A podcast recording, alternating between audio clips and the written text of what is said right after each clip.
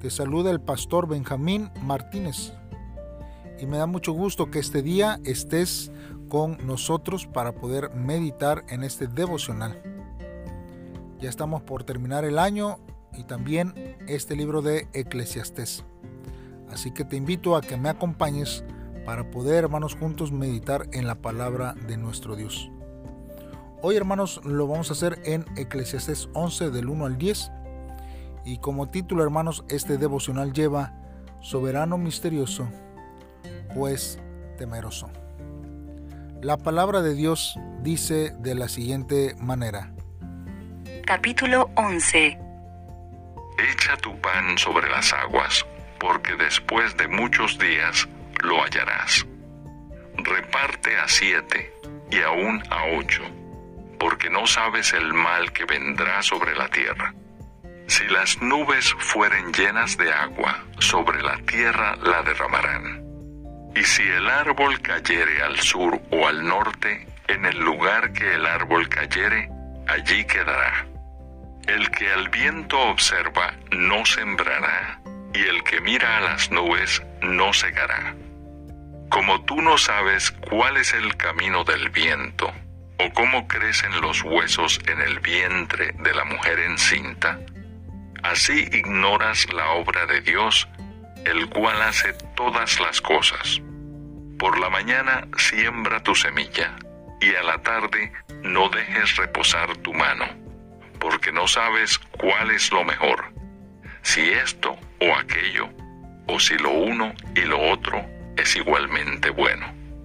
Suave ciertamente es la luz y agradable a los ojos ver el sol. Pero aunque un hombre viva muchos años y en todos ellos tenga gozo, acuérdese sin embargo que los días de las tinieblas serán muchos. Todo cuanto viene es vanidad. Consejos para la juventud. Alégrate, joven, en tu juventud y tome placer tu corazón en los días de tu adolescencia, y anda en los caminos de tu corazón y en la vista de tus ojos. Pero sabe que sobre todas estas cosas te juzgará Dios. Quita pues de tu corazón el enojo y aparta de tu carne el mal, porque la adolescencia y la juventud son vanidad muy bien hermanos, vamos a meditar en la palabra de Dios.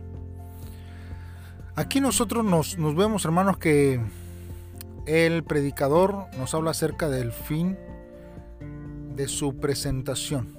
Ya está culminando y comienza hermanos a hablarnos con una serie de proverbios. Son proverbios que para algunos pudiera ser pintorescos, pero ahora, hermanos, nos invita a trabajar diligentemente y a dejar los resultados en las manos de Dios. Primero que todo, debemos confiar en que Dios bendecirá el bien que le hacemos a otros. Para comunicar este pensamiento, hermanos, el predicador nos indica, echa tu pan sobre las aguas. La palabra hebrea, hermanos, también puede significar envía. O sea que puede decir envía tu pan sobre las aguas. Probablemente, hermanos, esto nos puede entender porque eh, el rey, hermanos, tenía barcos mencantes este, que eran enviados, hermanos, con, con, con pan, con víveres. Y esto se hacía, hermanos, para comerciar. Aún hermanos, nosotros vemos en Primera de, Reyes 10 eh, que habla acerca que tenía en el mar una flota de este, naves, el rey Salomón, y una vez cada tres años, hermanos, venía la flota de Tarsis y traía, esta flota traía oro, traía plata, traía marfil, traía monos, pavos reales. Y también vemos en Primera de Reyes 9, hermanos, que desde el puerto de Esión, Geber, en el Mar Rojo, hermanos, sus barcos navegaban a Arabia y posiblemente a la lejana India, hermanos. Y así como se requería fe en que la flota finalmente iba y regresara con su carga, también necesitamos nosotros fe, hermanos, en que el bien que enviamos al mundo, a nuestro vecino, aquel que está cerca, finalmente, hermanos, regresará con una carga de bendiciones de parte de Dios. Así como el viento y las olas llevan la flota más allá del alcance de la vista y al olvido, hermanos, también nosotros debemos hacer bien y olvidarlo. No estar también eh, pensando en que a qué horas el Señor nos va a regresar la bendición que nosotros acabamos de dar a nuestro prójimo. Entonces, hermanos, quizás tal, tal vez cuando se nos olvide y no hagamos algo para tener una recompensa y cuando menos lo, nos lo esperemos, la bendición de Dios venga hacia nuestra vida. Muchos hermanos testimonios de pastores y ministros he oído, hermanos, la experiencia de una visita inesperada de algún antiguo miembro, hermanos, y les recuerda alguna buena obra que éste hizo hace ya unos años. Y ese es el tipo, hermanos, de experiencia que todo cristiano debe de tener. Es muy probable que no obtengamos una gran recompensa en esta vida. Y hermanos, nosotros vemos que en Eclesiastés nos lo ha dejado muy claro que la vida es así. Pero tarde o temprano los actos de amor que se hacen por fe en Dios da y tendrá su recompensa. Jesús, hermanos, señala que posiblemente las mayores y más desinteresadas obras de amor no reciben una recompensa en esta vida. Sin embargo, hermanos, como los barcos que nosotros vemos que salen para eh, negociar la mercancía, hermanos, finalmente regresarán llenos de bendiciones en la vida eterna. Por eso, hermanos, cuando nosotros tengamos la oportunidad de hacer comida o una cena, hermanos, la Biblia nos dice que no llamemos a nuestros amigos, ni a nuestros hermanos, ni a nuestros parientes, ni vecinos ricos. Pues nos dice, hermanos, la palabra de, Dios en Lucas 14, hermanos, que, hermanos, ellos nos pueden volver a convidar y podamos tener nosotros nuestra recompensa. La Biblia dice que antes bien cuando hagamos banquete, llamemos a los pobres, a los mancos, los cojos y los ciegos. Y dice la Biblia que seremos dichosos porque ellos no te pueden recompensar, pero te será recompensado en la resurrección de los justos. Hermanos, nuevamente regresando aquí, hermanos, a Eclesiastés nos indica y nos dice que repartamos a siete y aún a ocho. El predicador, hermanos, nos llama a ser generosos. El tema de la generosidad, hermanos, se encuentra a través de toda la escritura. Por ejemplo, el apóstol Pablo nos dice en la segunda carta a los Corintios, en el capítulo 9, el que siembra escasamente, también segará escasamente. Y el que siembra generosamente, también segará generosamente. Y luego hasta el último dice, Dios ama al dador alegre. Hermanos, nosotros no sabemos qué mal ha de venir sobre esta tierra. Y Dios puede enviar hambrunas, cosechas que no se produzcan, depresiones e-, económicas y otros problemas innumerables. Hermanos, cuando sucede un desastre queremos hacer todo lo que podamos para ayudar a los que tienen necesidad. Tal vez algún día, cuando tengamos necesidad, nuestra generosidad sea recompensada. Salomón, hermanos, ya nos advirtió de la tragedia de acumular riquezas solo para que caigan en las manos de una persona que ni las necesita ni las utiliza apropiadamente. Pero ahora el predicador, hermanos, ofrece una alternativa a esa avaricia, dar a los necesitados.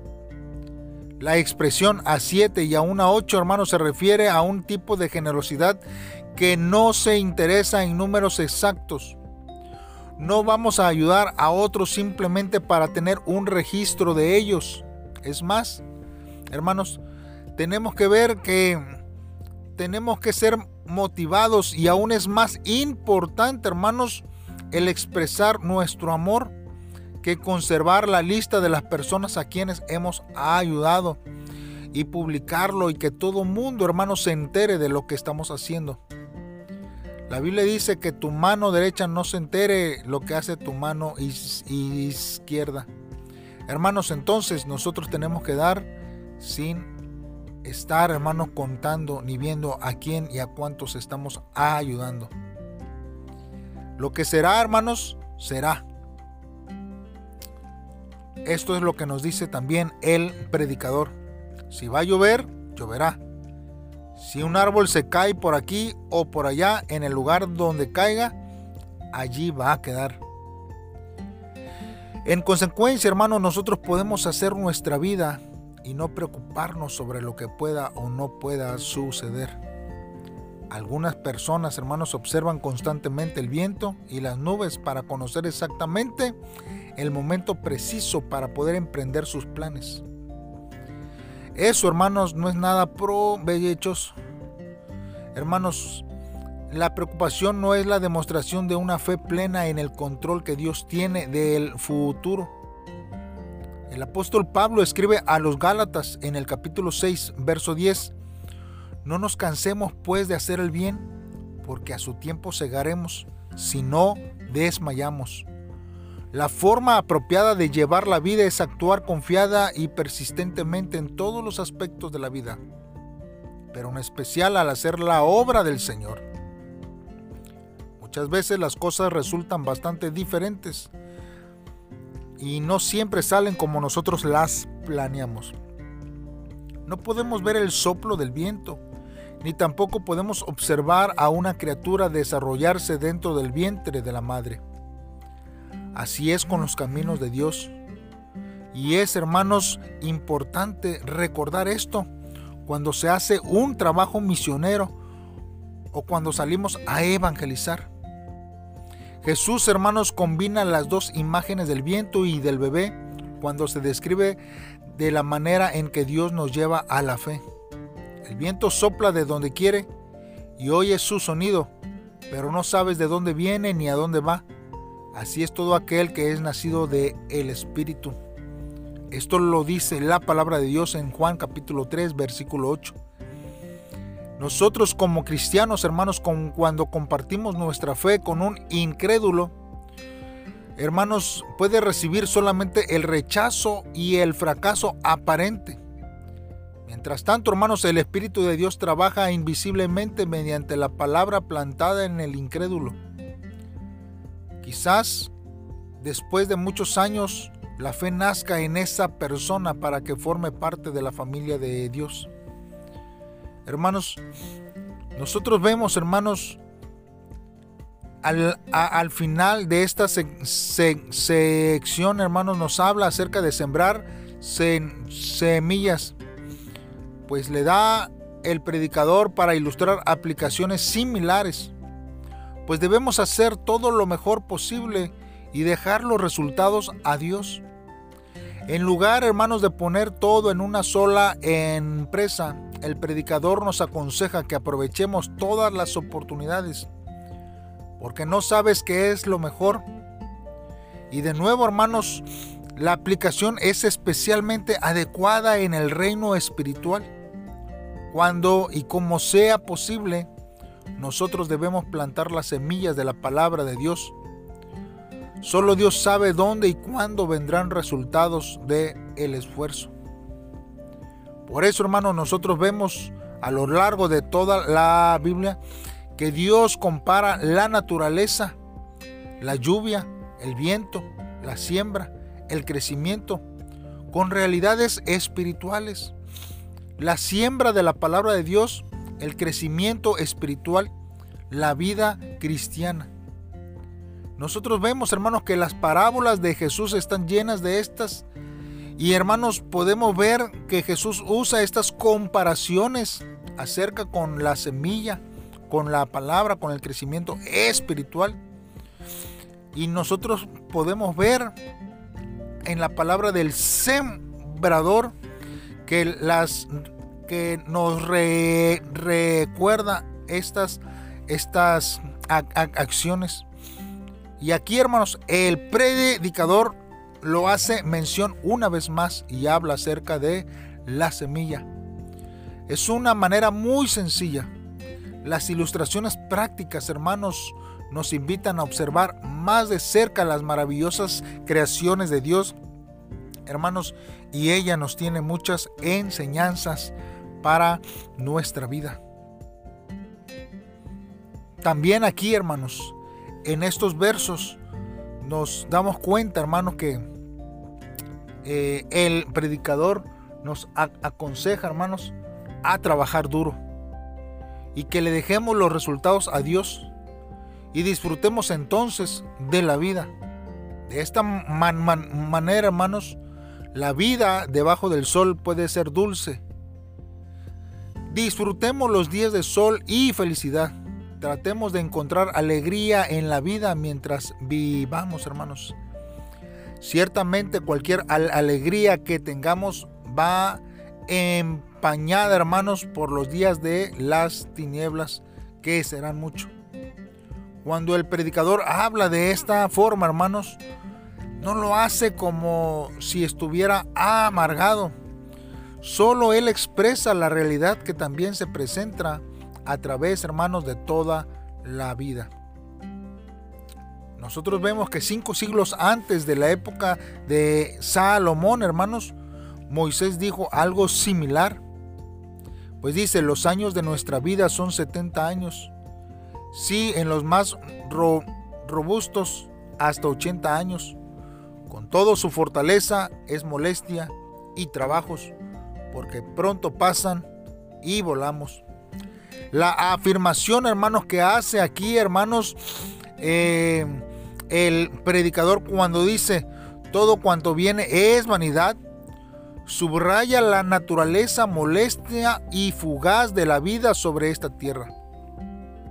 Ahora, hermanos, un rey anciano, hermanos, puede dirigir los pensamientos a los jóvenes y en esta ocasión el predicador se, acerca a ellos y da un consejo y dice, alégrate joven en tu juventud y tome placer tu corazón.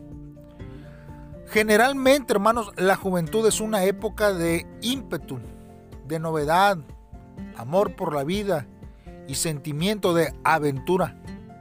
Como las flores de la primavera, también muy a menudo todas las alegrías de la juventud se marchitan por las debilidades y los problemas que los años que vienen y caen en, encima. Por eso, hermanos, el, el predicador exhorta y dice, alégrate, toma placer, anda según los caminos de tu corazón y la vista de tus ojos.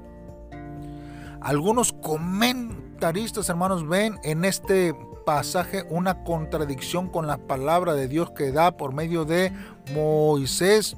Cuando nosotros vemos en números 15, hermanos, en el versículo 39 que dice, os acordéis de todos los mandamientos de Jehová y así los pondréis por obra y no seguiréis los apetitos de vuestro corazón, de vuestros ojos que han hecho que os, que os prostituyas pero hermanos, cuando nosotros consideramos el contexto de las palabras del predicador, es claro que no les dice a los jóvenes que sigan las concupiscencias y los malos deseos de sus ojos y de su corazón, sino que habla de los objetivos de la juventud que agradan a Dios.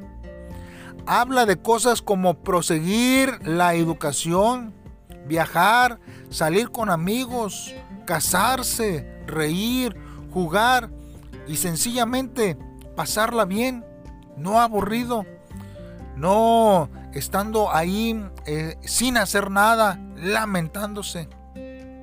Por eso el predicador desecha las concupiscencias juveniles como borracheras, promiscuidad, eh, en la sexualidad, odio, celos, pereza. Cuando nosotros ah, eh, vemos que el predicador agrega aquí, pero recuerda que sobre todas estas cosas te juzgará Dios. La alegría tiene sus límites. Está circunscrita, hermanos, por los mandamientos de Dios. Muchos jóvenes han cometido excesos solo para vivir las consecuencias durante toda una vida. Y después de esta vida vendrá el juicio. Por eso, hermanos, por eso, joven, vale la pena compartir en detalle los pensamientos de Lutero sobre este pasaje cuando él nos dice que los jóvenes deben de evitar sobre todo la tristeza y la soledad.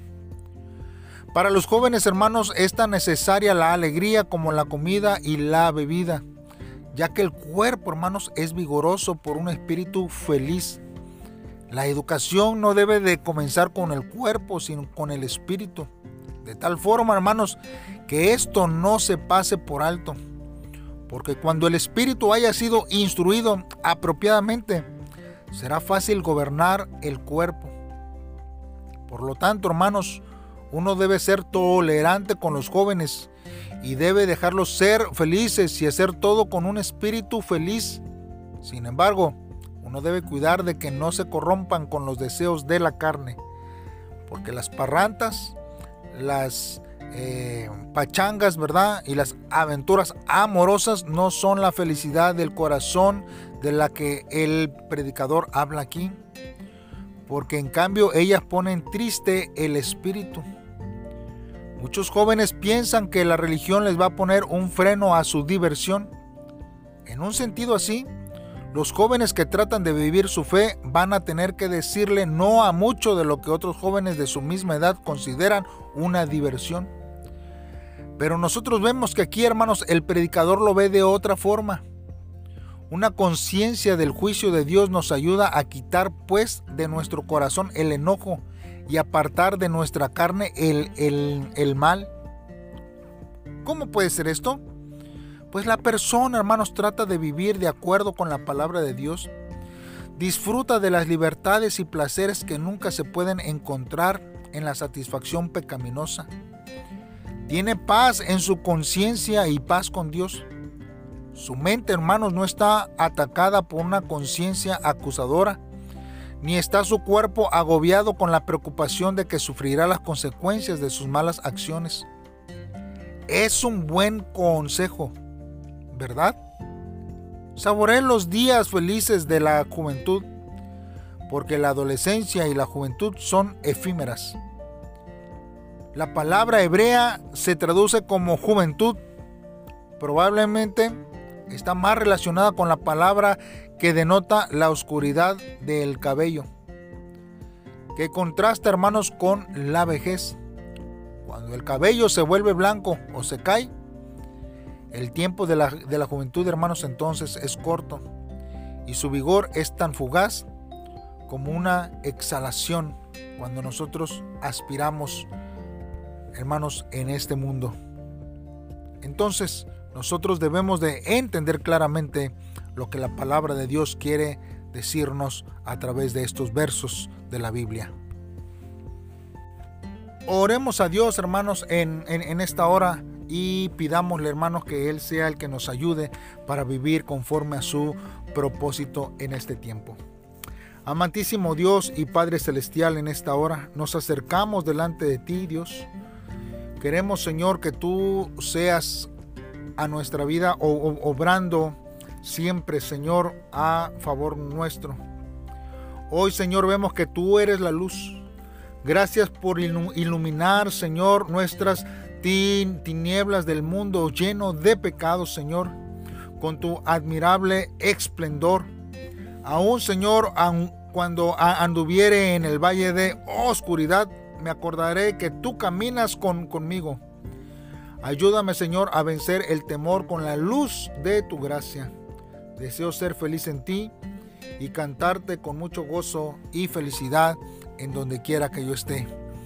Gracias Jesús porque hoy puedo sentir tu mano tomando la mía y que caminas juntamente conmigo en este tiempo. Gracias Jesús, en el nombre de tu Hijo amado Dios, te lo pedimos. Amén. Dios te bendiga y nos vemos mañana con un devocional más. Espero que este devocional sea de bendición para tu vida. Saludos y bendiciones.